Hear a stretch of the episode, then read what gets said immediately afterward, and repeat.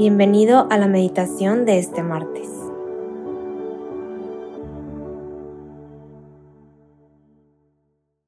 En el nombre del Padre, del Hijo y del Espíritu Santo.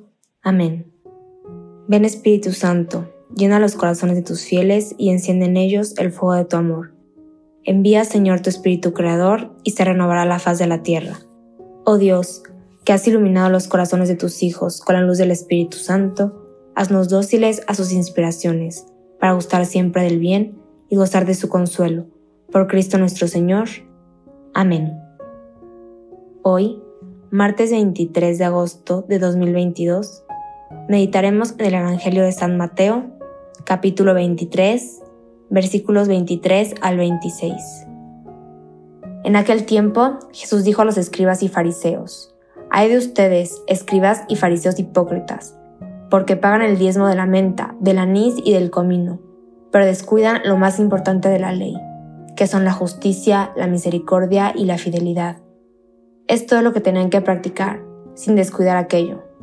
Guías ciegos que cuelan el mosquito, pero se tragan el camello. Hay de ustedes, escribas y fariseos hipócritas, que limpian por fuera los vasos y los platos, mientras que por dentro siguen sucios con su rapacidad y codicia. Fariseo ciego, limpia primero por dentro el vaso, y así quedará también limpio por fuera. Palabra del Señor, gloria a ti, Señor Jesús. Este Evangelio, desde, desde que lo leí, me gustó mucho. Es muy cortito, es sencillo, pero hay tanto que sacarle. Quisiera empezar contextualizando un poco quiénes eran estos fariseos y estos escribas. Los fariseos eh, eran estas personas que exigían el más riguroso cumplimiento de su propia interpretación de la ley y del Antiguo Testamento.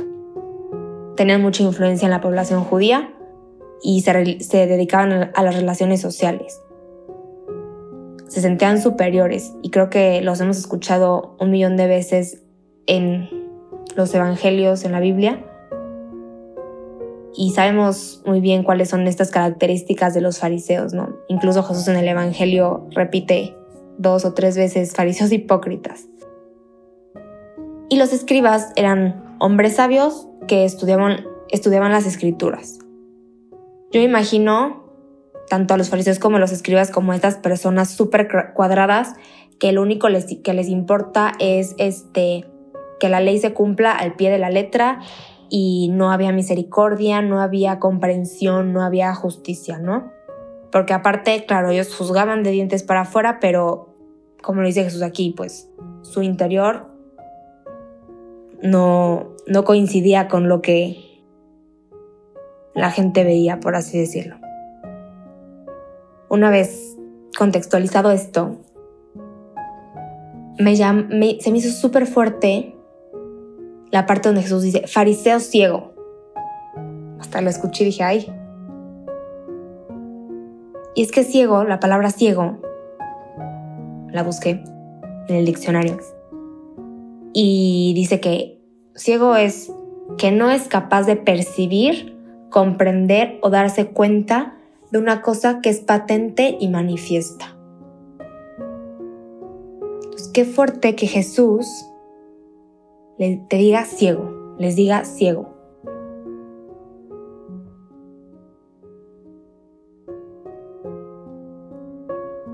Cuando pensé esto, hice una oración de Jesús, por favor, no permitas que, que sea una persona ciega. Yo quiero comprender tu amor, yo quiero percibir tu amor, quiero darme cuenta de lo que realmente es importante.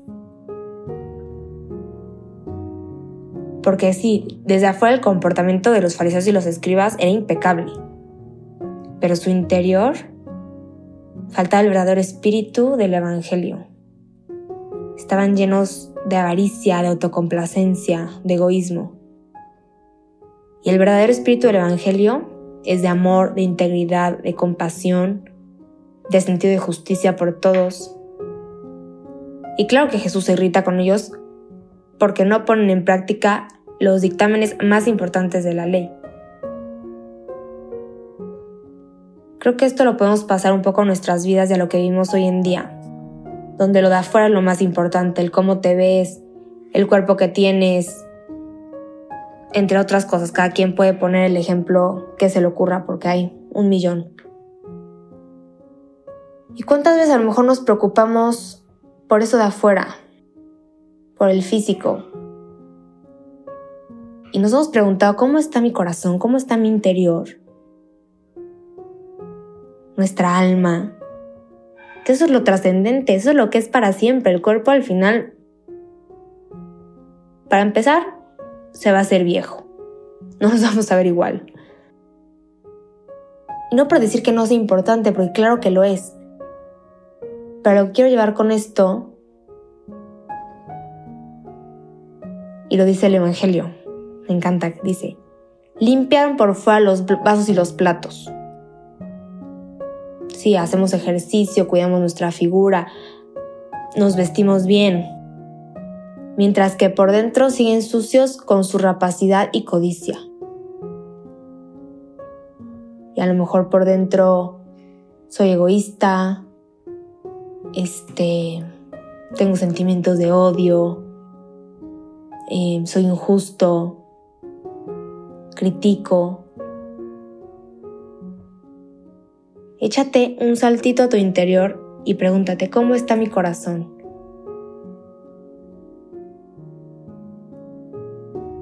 A lo mejor eres una persona que te encanta hacer apostolado, vas a misa, eh, das limosna, hay obras de caridad. Y claro que estas cosas son buenas y claro que es importante. Pero ¿será lo más importante? Y encontré una frase que me encantó que dice, no dejar lo importante por lo pasajero. Y creo que lo que Jesús nos llama hoy, hoy a todos, a ti y a mí, es a, tener ese balance, porque al final, como actuamos, es el reflejo de lo que está en nuestro interior. Entonces no están peleados.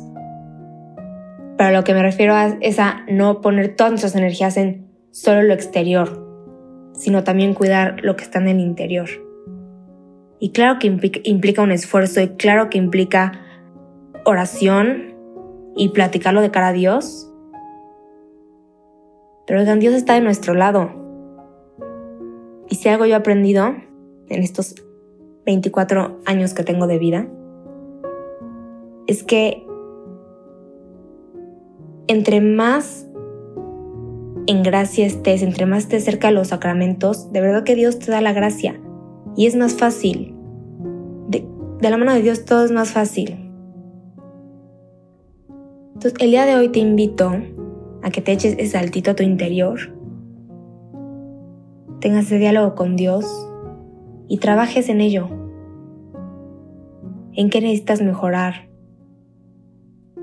En el Evangelio también dice Jesús, habla de la justicia, de la misericordia, de la fidelidad, de la comprensión. ¿Qué virtudes te faltan? ¿O qué virtudes podrías adquirir?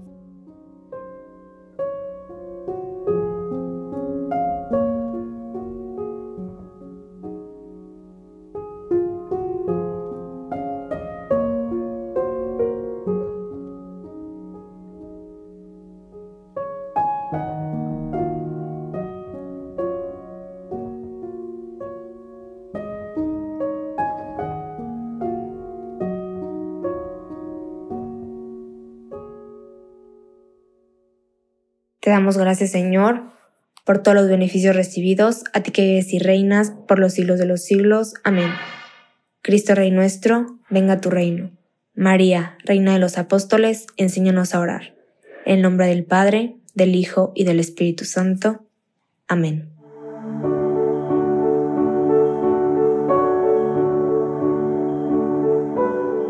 Te invitamos a quedarte dialogando con Dios y seguir en oración. Nos escuchamos mañana.